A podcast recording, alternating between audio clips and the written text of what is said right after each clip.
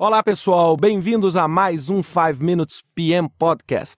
Hoje eu vou falar sobre as partes interessadas num projeto, ou os stakeholders, ou seja, uma palavra bonita e extremamente importante para o nosso projeto. O que é um stakeholder no nosso projeto?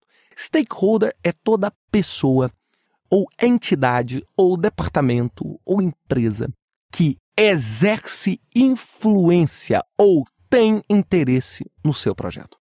É? Ou seja, o stakeholder pode ser o seu cliente, pode ser o seu fornecedor, pode ser a sua equipe, pode ser a sua empresa, pode ser o mercado, pode ser o governo, ou seja, todas as entidades ou pessoas que têm interesse direto no seu projeto e, usualmente, têm poder de influência no seu projeto, seja ele negativo, seja ele positivo.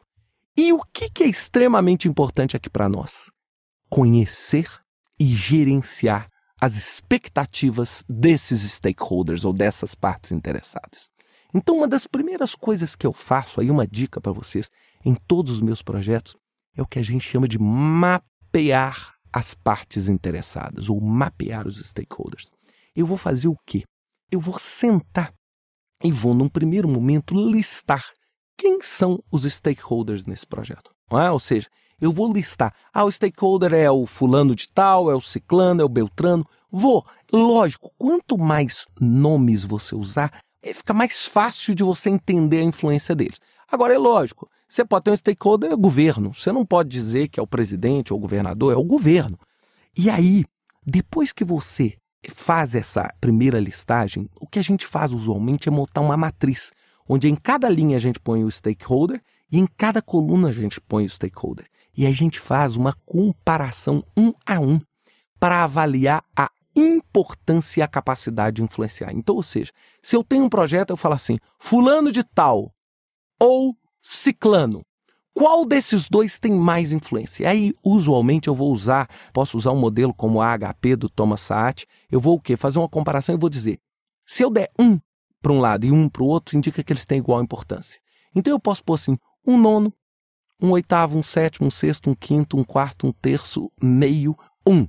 Dois, três, quatro, cinco, seis, sete, oito, nove. E eu faço a transposição. Então, por exemplo, se eu pegar o fulano com o ciclano, eu ponho na linha do fulano um nono, na linha do ciclano, nove. Isso indica que o ciclano né, é nove vezes mais influente no meu projeto do que o primeiro. A partir do momento que eu faço essa análise, eu consigo saber quem são os grandes influenciadores no projeto e quem são os influenciadores menores. Em seguida, eu vou avaliar o seguinte: a influência deles é positiva ou é negativa? A partir daí, eu vou separar quais são os influenciadores positivos, ou seja, o meu patrocinador, aquela pessoa que comprou a minha ideia e que é um grande defensor, é, e que contribui positivamente, como aqueles que são os grandes resistentes àquele, àquele trabalho. A partir do momento que eu tenho as prioridades e os stakeholders mapeados, eu posso fazer um plano de gerenciamento dos stakeholders. E aí eu vou tentar o quê? Mitigar ou minimizar a capacidade de ação dos stakeholders negativos e maximizar e potencializar a capacidade de ação dos stakeholders positivos. Então, o que, que eu vou fazer? Eu vou estruturar o meu projeto. Por exemplo, poxa, eu tenho determinado, determinado movimento que pode ser extremamente contrário ao que eu estou fazendo naquele projeto. Como eu consigo é, anular ou bloquear aquela interferência?